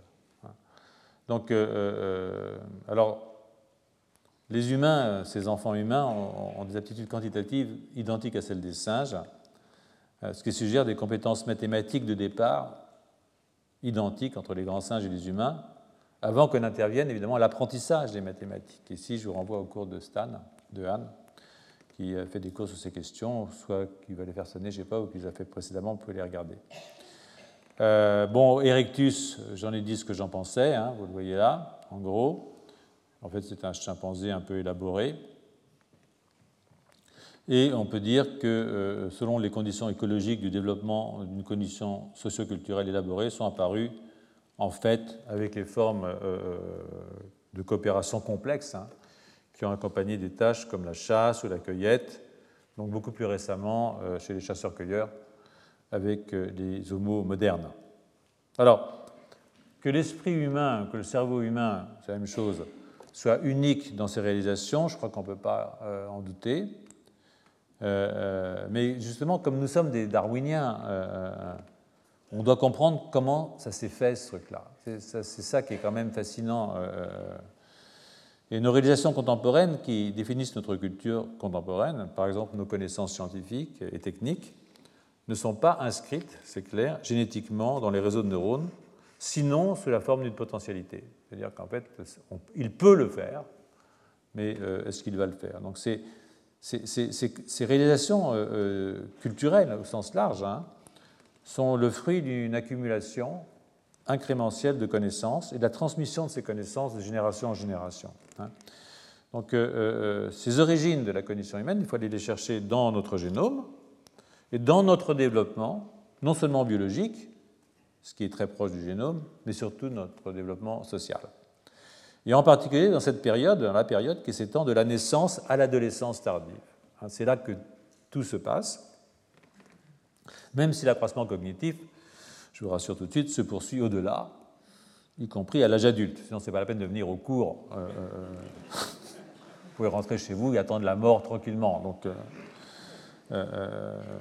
j'y reviendrai euh, quand je traiterai de la plasticité cérébrale. Hein. Notre espèce est unique, hein, c'est sûr, en ce qui concerne son organisation sociale, ses réalisations culturelles, ses croyances, la manipulation symbolique, etc. Et donc, il faut comprendre ce qui nous a mené là, alors qu'il y a simplement 6-7 millions d'années, enfin, on avait la même histoire évolutive que les chimpanzés. Et 6-7 millions d'années, ce n'est pas grand-chose, hein, euh, si vous réussissez euh, par rapport à l'histoire de la Terre. Quoi. Euh, donc, définir en quoi la condition humaine est, unique, ça, c'est évidemment ce qu'il nous faut comprendre.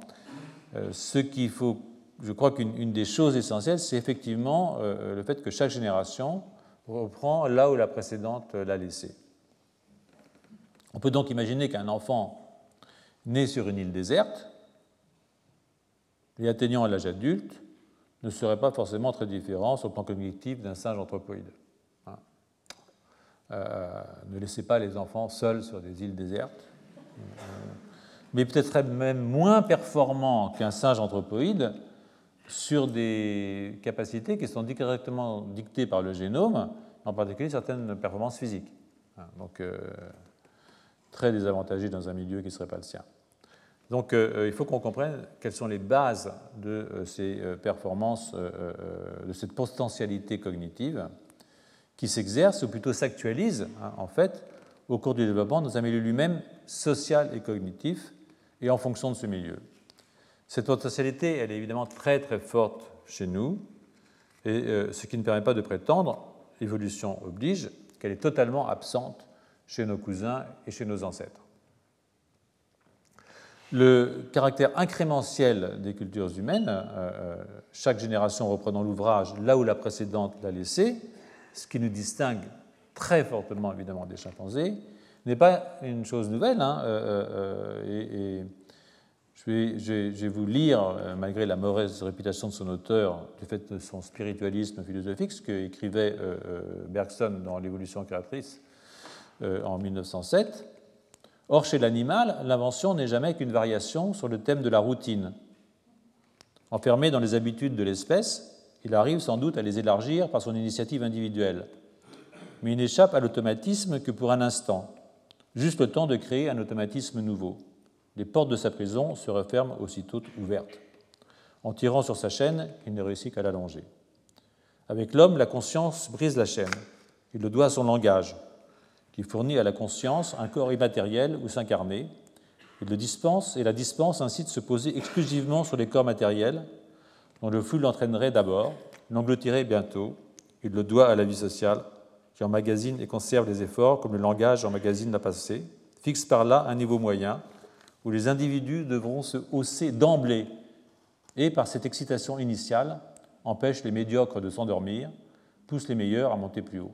Mais notre cerveau, notre société et notre langage ne sont que les signes extérieurs et divers d'une seule et même supériorité interne.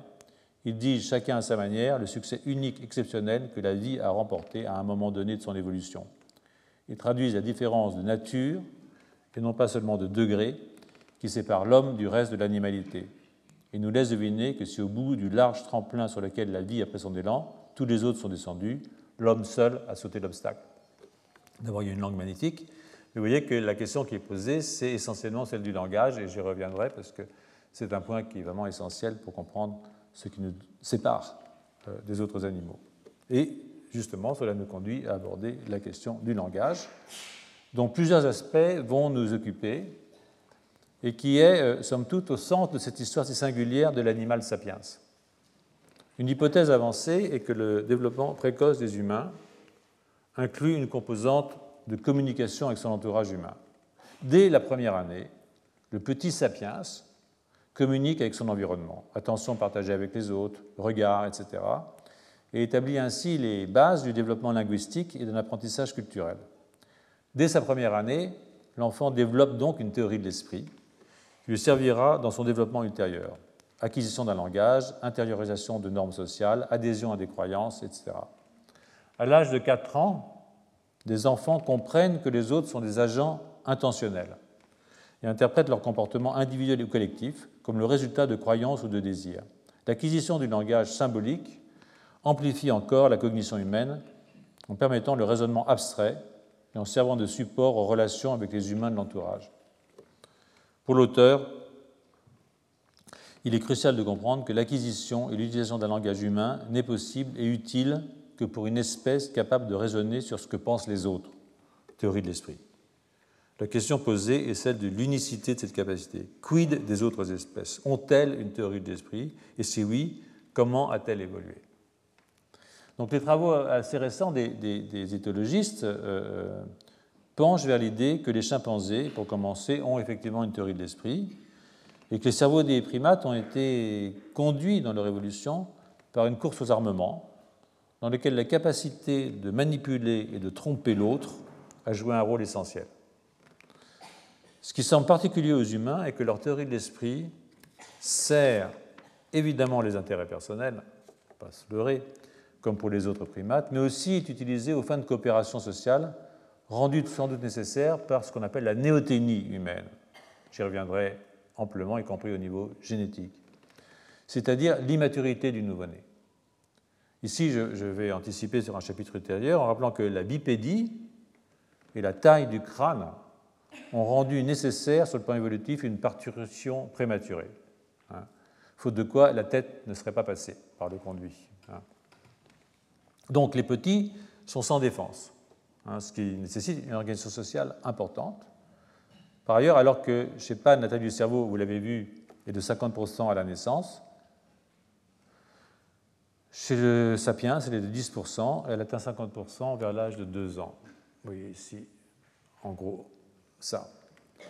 Donc, euh, euh, euh, et la taille adulte sera atteinte vers 15 ans et encore. Hein. Bref, la théonie imposée, la néoténie imposée par la bipédie impose aussi une organisation sociale et le développement cérébral tardif absorbe la culture sociale. Donc en fait, ça se joue énormément à ce niveau-là. Qu'est-ce qui se passe dans un cerveau de sapiens entre la naissance et environ une vingtaine d'années donc pour revenir au travail de Cal et Tomazello, qui a été publié en 2008, euh, euh, la thèse centrale et les questions qui en découlent s'énoncent ainsi. Ce n'est ni la compréhension que les autres sont des agents intentionnels, ni les attitudes prosociales et coopératives qui peuvent à elles seules expliquer le caractère unique de la cognition culturelle humaine. C'est plutôt la synergie entre les motivations à engager des activités collaboratives sur des buts partagés et les processus psychologiques de représentation du nous intentionnel qui permet aux humains de créer des produits culturels qui diffèrent si substantiellement de ceux des autres espèces. Comment et pourquoi cette constellation inhabituelle de traits a-t-elle évolué? Ces changements évolutifs des motivations et représentations ont-ils coévolué ou ont-ils des origines évolutives indépendantes? Ou si l'on préfère, le petit humain est-il par nature collaboratif? Alors très tôt, au cours de son développement, c'est-à-dire vers un an, hein, il a un cerveau qui est 30% de la taille du cerveau final, euh, euh, il coopère avec son entourage.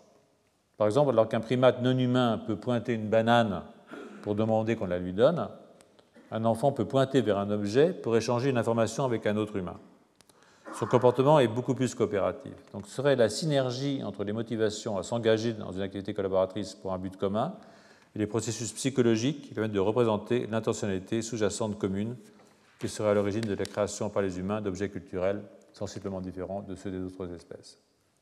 Et ça, euh, ça m'incite à vous donner un autre article, à vous commenter un autre article que je trouvais assez rigolo, qui a été publié récemment, en juillet 2017, hein, qui vient d'être publié par euh, un type qui s'appelle Vyshetsky, qui est paru sur BioArchive et qui s'appelle, euh, en français, le titre serait De l'évolution à la révolution du langage, d'un système de communication avec de nombreux mots finis et à évolution lente à un langage moderne et infini. Alors, dans cet article, l'auteur nous rappelle que le système vocal des chimpanzés est très limité. Hein, chez les chimpanzés, il y a environ 20 à 100 vocalisations euh, distinctes, alors que les humains peuvent communiquer plusieurs dizaines de milliers de mots différents. Et je laisse de côté les diversités des langues, hein, elles-mêmes porteuses de distinctions culturelles évidentes pour qui a un peu voyagé. Hein dans cette affaire, l'appareil vocal, euh, euh, sa structure, sa position jouent un rôle important. Hein. Il ne s'agit pas seulement de cerveau, mais de coévolution entre le cerveau et l'appareil vocal. Donc, le larynx, la langue, la musculature des lèvres, de la bouche et du diaphragme, la forme de l'osioïde euh, joue un rôle extraordinairement important, sans oublier tous les systèmes sensorimoteurs hein, qui sont adaptés à ces modifications et donc eux-mêmes ont été modifiés indépendamment de toute composante purement cognitive. Hein. donc ça, c'est vraiment le côté physique euh, du langage. Hein. il y a un truc très important dans l'évolution, et j'y reviendrai avec euh, des mutations, et en particulier des méthylations différentes dans certains euh, gènes qu'on peut trouver entre différentes espèces et qui expliquent, si vous voulez, des modifications, par exemple, de la forme de la cavité buccale. Hein. c'est un travail qui a été publié récemment par Zvante Pabo. Donc, au cours des, millions d'années euh, euh, d'évolution, hein, quand même, euh, les tissus mous, hein, les tissus cartilagineux, bon, il n'en reste pas. Ça disparaît. Il ne reste plus que les os, comme je vous le disais, et avec un peu de chance de l'ADN qu'on peut récupérer. Et sur cette base limitée, les os et l'ADN, euh, euh, l'osioïde, la courbure des os euh, à la base du crâne, hein, qui, les os qui, surplombent la cavité buccale, FOXP2 hein, par exemple pour les gènes, on peut calculer, en gros, en gros, on peut calculer, on peut en tout cas proposer que les bases anatomiques et génétiques du langage contemporain seraient apparues il y a environ 600 000 ans. Hein. Date à mettre en comparaison avec les 300 000 ans du plus vieux sapiens, Hein, récemment découvert par Jean-Jacques. Hein. Euh, sans qu'on sache si c'est là notre dernier mot, puisque ça pourrait être 600 000. D'accord? L'osioïde, euh, ou encore euh, lingual, présente une forme en U. Il est situé au-dessus du larynx, en dessous de la base de la langue, il n'est lié à aucune autre structure osseuse. Il est tout seul, il flotte là, comme un os. Mais évidemment, il y a plusieurs muscles de la mâchoire qui y sont rattachés, ainsi qu'un grand nombre de muscles qui soutiennent et meuvent euh, la langue, le pharynx et le larynx, d'où son intérêt pour la question euh, qui nous préoccupe ici. L'osioïde des chimpanzés diffère d'une autre, ça c'est clair, et celui des australopithèques est de type chimpanzé. Donc là, c'est déjà un bon point. Euh, on peut laisser les chimpanzés et les australopithèques de côté. Celui d'un erectus de 1000 cm3 de cerveau et de 400 000 ans est proche du nôtre. Et celui de Néandertal est identique au nôtre. Ce qui laisse supposer que l'osioïde moderne était déjà présent chez l'ancêtre commun à Sapiens et à Néandertal. Le Néandertal en question, c'est un Homo heidelbergensis, hein, euh, euh, qui été découvert évidemment à Heidelberg. Si on se penche sur la flexure des os qui sont à la base du crâne et qui surplombent donc le trajet vocal, hein, euh, euh, euh, elle est absente chez les chimpanzés et chez les australopithèques, donc de nouveau peu probable qu'ils aient eu la même structure vocale que nous, mais elle apparaît chez un erectus de 1,75 million d'années qui a été découvert au Kenya. Elle est aussi présente chez Heidelbergensis, un phénomène, un spécimen de 600 000 ans en l'occurrence. On peut donc supposer que sur le plan purement osseux, tout était en place il y a 600 000 ans voire un peu plus, hein, puisque Erectus s'est séparé de Sapiens avant que Sapiens se sépare de Néandertal. Hein. Je le rappelle. Euh, euh, euh, voilà. Hein. Erectus s'est séparé, était là, Sapiens est parti par là, on est allé vers les Néandertaliens, et donc en fait la séparation est antérieure. Donc environ un million d'années, disons. D'accord? Donc si je fais un passage par euh, FOXP2, dont les deux mutations humaines, j'en reparlerai plus tard, on a déjà pas mal parlé l'année dernière et l'année d'avant, et depuis le temps qu'on parle de FOXP2, ça devrait être courant maintenant, mais euh, ces deux mutations euh, sont présentes chez Néandertal, ce qui de nouveau nous renvoie à environ 600 000 ans, et Néandertal de Heidelberg. Évidemment, euh, euh, nous ne savons rien des tissus mous, nous ne savons rien du système nerveux, mais il semble en fait assez probable, je crois qu'on peut le dire, que dès cette époque, les capacités de vocalisation de l'ancêtre que nous partageons avec Néandertal et même avec Erectus avaient des capacités de vocalisation infiniment supérieures à celles des chimpanzés. Donc euh, déjà, Néandertal avait gagné sur les chimpanzés. Alors si on prend ces quelques données qui sont des données assez factuelles sur le plan anatomique, hein, euh, euh, il faut en rajouter d'autres qui sont plus, je dirais, spéculatives de cette façon, et qui sont fondées sur la découverte des artefacts culturels, euh, qui ont fait une éruption massive dans le système il y a environ 40 à 60 000 ans. Hein. c'est les arts, c'est les outils, c'est les logements, c'est les tombes qui indiquent une croyance dans l'au-delà, c'est euh, évidemment l'invasion des territoires euh, hors de l'Afrique. Hein. Hein, vous imaginez qu'il euh, y, a 60 000 ans, il y a des, sapiens qui ont quitté l'Afrique pour aller en Australie. Vous voyez la distance que ça fait. Hein. Ça veut dire quand même une certaine idée de la navigation, la capacité de construire des bateaux. Donc déjà des animaux incroyablement, nous quoi, incroyablement entreprenants. Alors on peut supposer qu'il s'agit là du, résultat d'une évolution graduelle sur plusieurs centaines de milliers d'années. C'est le point de vue de Darwin, pas celui de Thomas Huxley, hein, le bulldog de Darwin. On peut aussi y voir l'effet d'une évolution rapide, une sorte de saut hein, qui serait produit euh, euh, il y a une centaine de milliers d'années et qui, pour l'auteur euh, de cet article, serait lié à la naissance, pour lui, syntaxique hein, du langage syntaxique moderne, environ il y a 100 000 ans. Hein, c'est-à-dire la capacité de, discuter entre les sapiens, c'est donc euh, du coup de, de, sorte de construire des stratégies communes, de, choses comme ça. Vous voyez les arts figuratifs ici, hein, euh, les coquillages percés qui ont été retrouvés au Maroc, en Afrique du Sud, euh, en Israël, qui ont entre 60 et 80 000 ans.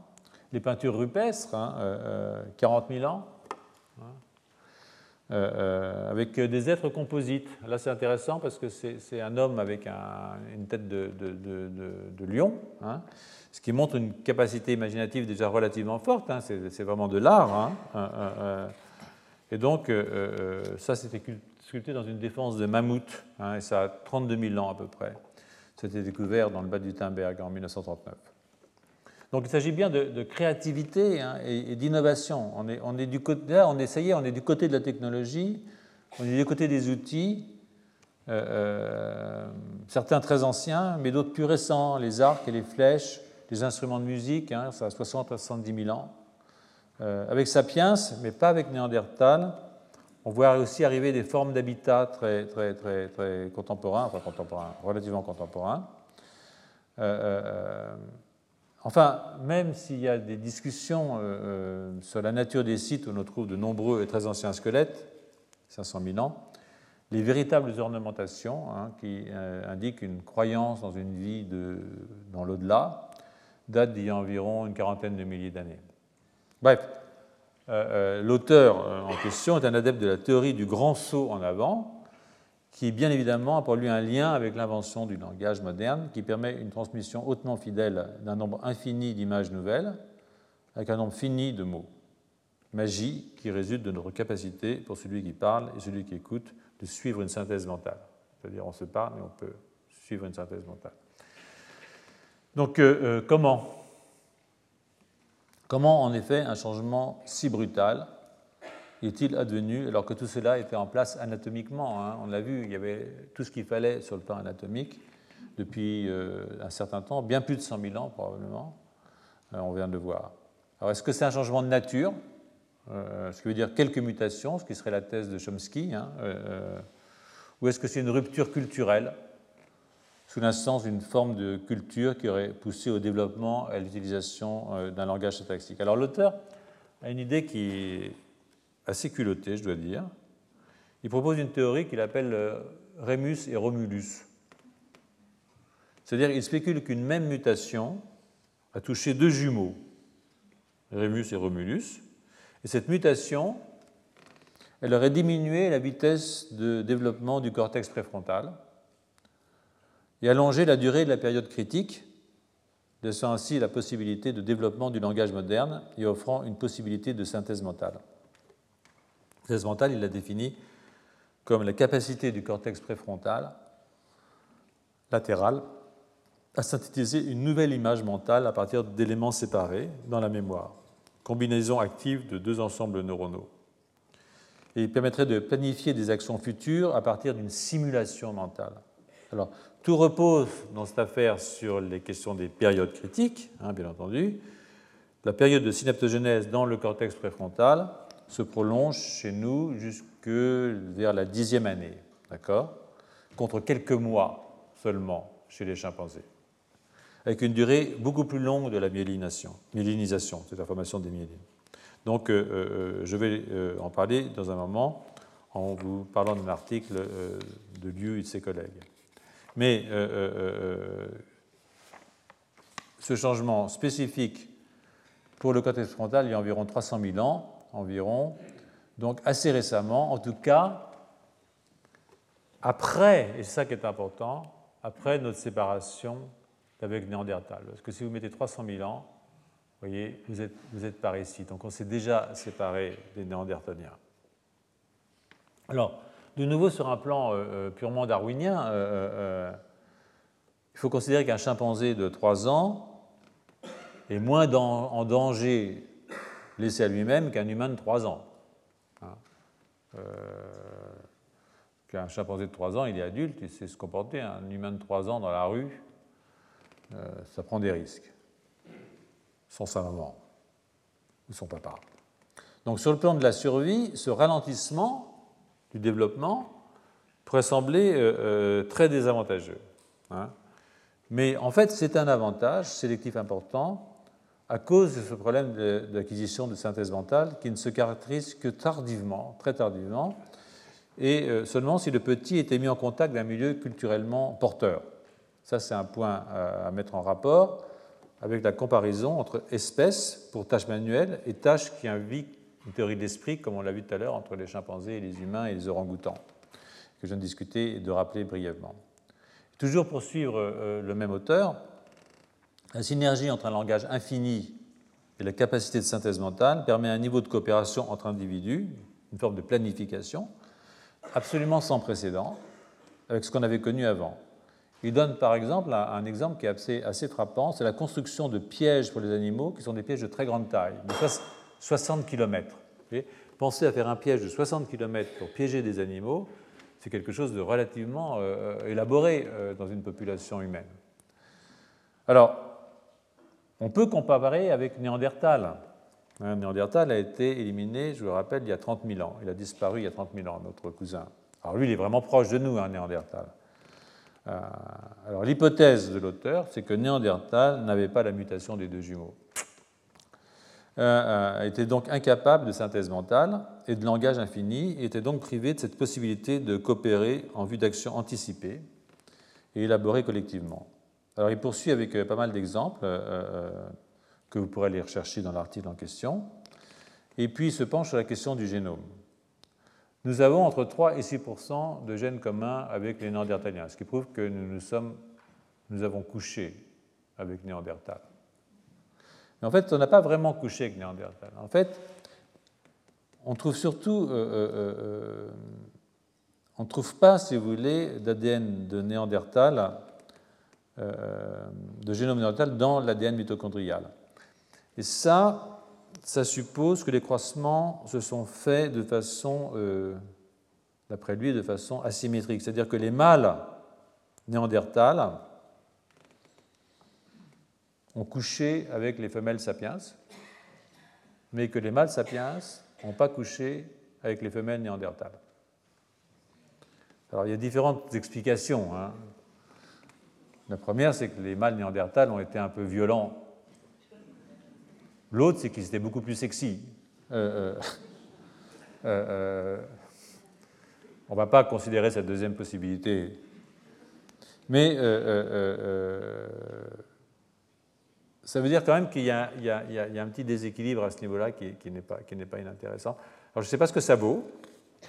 J'ai posé la question à Jean-Jacques qui m'a dit, évidemment, tu as à choisir entre, tu es un mâle néandertalien, tu choisis entre une femelle néandertalienne et une femelle humaine, il va forcément choisir une femelle humaine. Enfin bon. Vous lui poserez la question, il travaille tous les mardis à 5 h de l'après-midi. Donc, euh, euh, dans cette ligne, et euh, avant que je reprenne le fil du cours de 2016, je m'attarder sur plusieurs articles sur le. On n'est pas sorti de l'auberge, les enfants. Vous êtes très fatigués On peut se prendre un petit peu de temps encore ou pas? Parce que sinon, je ne vais encore pas terminer le cours cette année. Euh, euh, et vous en êtes bon pour l'année prochaine. Donc, euh, donc avant de reprendre le fil du cours, donc, je m'attardais sur plusieurs articles qui abordent le thème de la néothénie. Donc, je vais suivre la chronologie des publications commençant par un papier de Sommet des collaborateurs publié en 2009. Alors, c'est quoi la néoténie La néoténie, c'est un ralentissement du développement, parfois limité à certains organes, mais un ralentissement du développement qui préserve les capacités euh, génétrices adultes. Hein. Euh, euh, donc, par exemple, vous pouvez avoir un visage néoténique et un appareillage sexuel à peu près compétent. Hein. Sinon, on ne peut pas passer les choses à la génération suivante, donc ce n'est pas la peine d'être néoténique. Hein. Euh, euh, euh, donc il y a beaucoup de, théories qui disent que Sapiens c'est une sorte de singe néoténique, c'est-à-dire qu'il a plein de traits qui sont des traits de singe immature, mais qu'il est quand même capable de se reproduire. alors les traits immatures, par exemple, c'est n'est pas les doigts opposables sur les pieds, hein, on n'a pas, contrairement au singe, qui est un trait qui se développe tardivement chez le singe au cours du développement. C'est aussi la position antérieure euh, euh, du vagin, c'est aussi la position du trou occipital, qui sont des marques de, jeunes singes. Et donc, euh, au cours du vieillissement du singe, il mature et nous, on ne va pas jusqu'au bout du développement, on s'arrête avant, c'est-à-dire qu'on est néoténique. Pareil pour la pilosité, je sais pas si vous avez remarqué, à partir d'un sapiens, la plupart d'entre nous, par rapport à un singe, on n'est pas, pas compétitif. En général, on a moins de poils. Euh, euh, ça a son importance par rapport à la, thermogénèse, à la régulation de, la sudation et tout ça. C'est des, questions assez intéressantes en fait. Donc toujours est-il que euh, là on doit penser évidemment à, Stephen Jay Gould. Hein. Je vous incite à aller regarder le livre Ontogénie et phylogénie qu'il avait publié en 1977, qui avec Eldredge avait ressuscité la théorie saltationniste, c'est-à-dire que des évolutions extrêmement rapides, overnight, hein, euh, euh, une, théorie qui avait été réprimée, hein, euh, assez... Il y a de l'idéologie en science, hein. il, y a des, batailles, les savants, ce pas des gens très sympathiques. Hein. en particulier, les, tenants de la théorie synthétique de l'évolution n'étaient pas du tout du côté des théories saltationnistes. Ils étaient tout à fait du côté darwinien classique, c'est-à-dire l'accumulation de petites mutations. Ça ne pouvait pas se faire overnight. The Hopeful Monster de, Goldschmidt et de Schmalhausen. Donc, euh, euh, mais euh, des gens comme King et Wilson, dès 1975, posaient déjà la question d'une néoténie d'expression génétique dans le cerveau humain. Et ce que vous allez voir, c'est qu'effectivement, il y a une néoténie de l'expression génétique dans le cerveau des sapiens. Donc, si vous, étudiez le cortex préfrontal dorsolatéral, qui est une région extrêmement importante du point de vue cognitif de 39 sapiens, 14 chimpanzés et 9 macaques, ce qu'ont fait ces, auteurs, avec des techniques soit de microarrêt, soit de séquençage complet du génome. Euh, euh, mais là, en l'occurrence, ces techniques ont été, en 2009, on est avant l'introduction de ce qu'on appelle le, RNA-seq, c'est-à-dire le, séquençage complet des ARN du génome.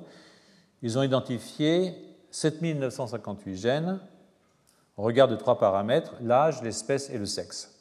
Donc le sexe intervient peu, pour moins de 2% dans les variations. Ce n'est pas significatif. Ouf.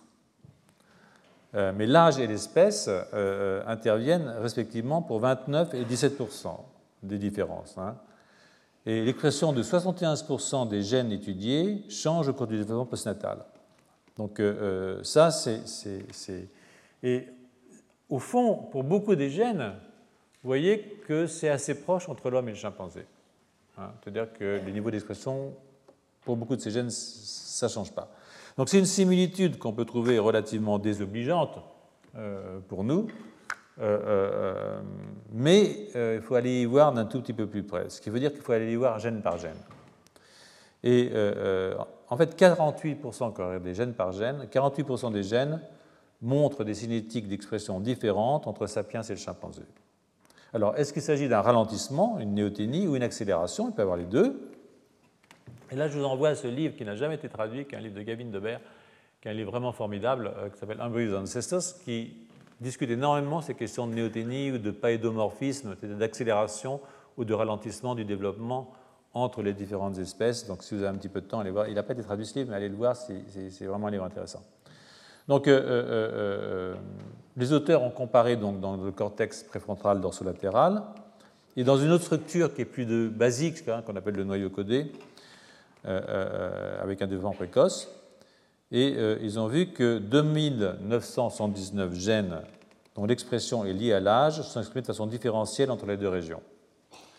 Et donc, pour 58% d'entre eux, la maturation est plus lente dans le cortex dorsolatéral, préfrontal cortex dorsolatéral, que dans le noyau codé. En fait, on trouve les quatre situations qui seraient attendues. Hein, vous voyez ici, human néothénie, en rouge, c'est l'homme ça s'exprime plus lentement. Human acceleration, c'est plus rapide chez l'homme. Chimpanzé en bleu, accélération.